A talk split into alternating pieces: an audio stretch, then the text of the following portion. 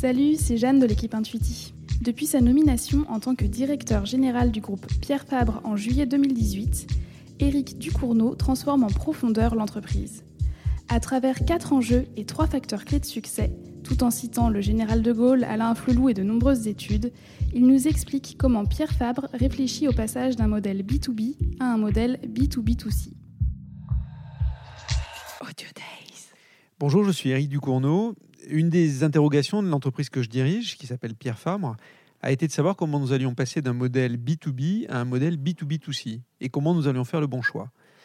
En fait, Pierre Fabre est une entreprise qui, jusqu'à une date très récente, avait 100% de son business qui était uniquement adressé en B2B vis-à-vis d'un réseau de distribution unique qui était des pharmacies. Et nous nous sommes retrouvés et confrontés à plusieurs défis. Le premier, ça a été que le consommateur s'est fait entendre tout d'un coup. Et puis ensuite, que de nouveaux distributeurs sont apparus, que les frontières ont disparu, les frontières géographiques, et puis que souvent, on a dû constater que le client n'était pas content. Et tout ça, ça génère finalement, chez le fabricant que nous sommes, un gros mal de crâne. Et ça renvoie à une phrase du général de Gaulle Vers l'Orient compliqué, j'allais avec des idées simples. C'est peut-être ce que nous allons essayer de faire à travers quatre euh, idées générales. La première, c'est que si on se penche sur le consommateur, eh bien finalement le consommateur devient acteur, bien sûr, de plus en plus de la vie des marques. Moi, ce qui m'a frappé, c'est que dans une étude très récente d'Edelman, on voit que 50% des Français indiquent que le comportement des marques pendant la crise que nous vivons du coronavirus déterminera leurs achats futurs. C'est un enseignement important. 79% des Français, par ailleurs, attendent d'une entreprise qu'elle soit un filet de sécurité prenant le relais de ce qui est fait par le gouvernement ou les États, à la fois vis-à-vis de leurs salariés, mais aussi vis-à-vis de leurs clients. Et puis de notre côté, 23% des consommateurs disent qu'ils se détournent d'une marque quand elle ne prend pas en compte la santé ou l'environnement, ou, ce qui est pire, qu'elle a un impact négatif sur la vie des gens. En fait, tout ça, ça nous renvoie à l'essentiel. Le consommateur est acteur de sa consommation et parle aux fabricants. Dans le même temps, on a vu apparaître de nouveaux distributeurs. Ces nouveaux distributeurs font que 100% des business ont été disruptés. L'automobile, l'agroalimentaire, les banques, le voyage, la grande consommation, tout le monde a été disrupté, à la fois sur les moyens de financement, sur la façon d'acheter, sur les abonnements, sur les lieux d'achat. Et face à tout ça, en fait, on a tous probablement mal réagi parce qu'on s'est trop concentré sur l'évolution du circuit de distribution en oubliant qu'il fallait d'abord réviser ses fondamentaux. Les fondamentaux d'un fabricant, d'un industriel, c'est sa supply chain, ses achats, ses approvisionnements, son manufacturing, son mode de facturation, les questions des douanes, de l'export, de l'import. Et tant qu'on n'a pas fait ça, finalement, c'est très difficile d'adresser le sujet de l'omnicanalité qui présente lui-même des nouveaux défis. Le troisième euh, enseignement ou la troisième question, c'est l'abolition des frontières. Nous sommes tous habitués finalement à distribuer nos produits dans des environnements que nous voulions voir comme beaucoup trop définis. Frontières des différents canaux de distribution, frontières géographiques entre les États, frontières des consommateurs que l'on avait tendance à segmenter à l'excès. Et finalement, il y a l'abolition de toutes ces frontières aujourd'hui. Alors c'est d'abord dans le commerce international.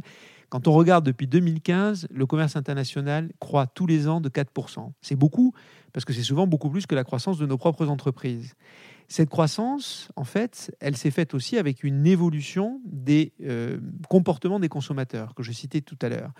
Mais finalement, elle nous ramène à une chose essentielle, c'est que le comportement du consommateur est un comportement local. Donc même si le commerce, en fait, est de plus en plus mondial et que certains distributeurs ou certains fabricants prétendent l'adresser globalement et donc mondialement, finalement, par rapport à la langue, aux habitudes de consommation, aux réflexes culturels que sont la consommation, eh bien, le consommateur, lui, se retrouve dans un acte d'achat local. Et c'est un vrai paradoxe d'être confronté à des distributeurs mondiaux avec des habitudes qui sont, elles, locales. Ça amène, je trouve, face à la question du B2B2C ou B2B, c'est à se poser la question de savoir quel est son véritable modèle d'entreprise et en particulier si ces produits sont des produits culturels liés à une culture, à des habitudes de consommation ou des produits anonymes. Et puis enfin, la quatrième de ces disruptions ou de ces confrontations, c'est celle d'avoir un client en permanence mécontent. Finalement, nous nous sommes retrouvés dans le même temps avec des clients mécontents. Les clients mécontents, c'était d'abord nos premiers clients, donc pour nous les pharmaciens, c'est-à-dire notre réseau de distribution, mécontents parce qu'on adressait mal notre scène de distribution, mécontents parce qu'on ne les livrait pas dans les temps, mécontents parce qu'on répondait pas à leurs demandes, et puis dans le même temps les consommateurs qui, par exemple, ont des exigences en ce qui concerne le temps de réponse qui sont toujours très frappantes. 71% des consommateurs veulent qu'on réponde à leurs demandes en moins de 4 heures, alors que la moyenne des industriels est d'y répondre plutôt en 23 heures. Et ça, ça nous interpelle aussi parce que ce mécontentement, nous devons forcément l'adresser et être capable d'en faire une force à travers ces quatre facteurs, je trouve que si on les pose bien, finalement, on peut arriver à définir quel doit être notre nouveau business model et si c'est un business model B2B, B2B2C ou B2C direct. Et pour moi, les facteurs clés de succès pour arriver à adresser ces, ces questions-là, ils sont au nombre de trois. Le premier, c'est de comprendre le consommateur. Et le comprendre, c'est probablement le faire en premier à travers le réseau de distribution. Je veux citer par exemple une expérience qui est assez connue euh, dans ce domaine-là, c'est celle de Afflelou avec le club Afflelou, qui véritablement s'est concentré d'abord sur son réseau de distribution pour arriver à comprendre ses consommateurs. Et je pense que c'est assez clé. La deuxième, le deuxième élément, c'est travailler sa chaîne de valeur. Parce que finalement, à travers tous ces modèles disruptifs, et même hors de la période du Covid, eh bien, se pose la question de où est la chaîne de valeur de l'entreprise. Et quand on se la pose brutalement, frontalement, avec des vrais data, ben, finalement, on arrive à savoir quel doit être notre business model de demain. Et puis le troisième élément, c'est de travailler sa cohérence, d'arbitrer sa cohérence. Parce que finalement, c'est ça qui est retenu à la fois par les distributeurs et par les consommateurs.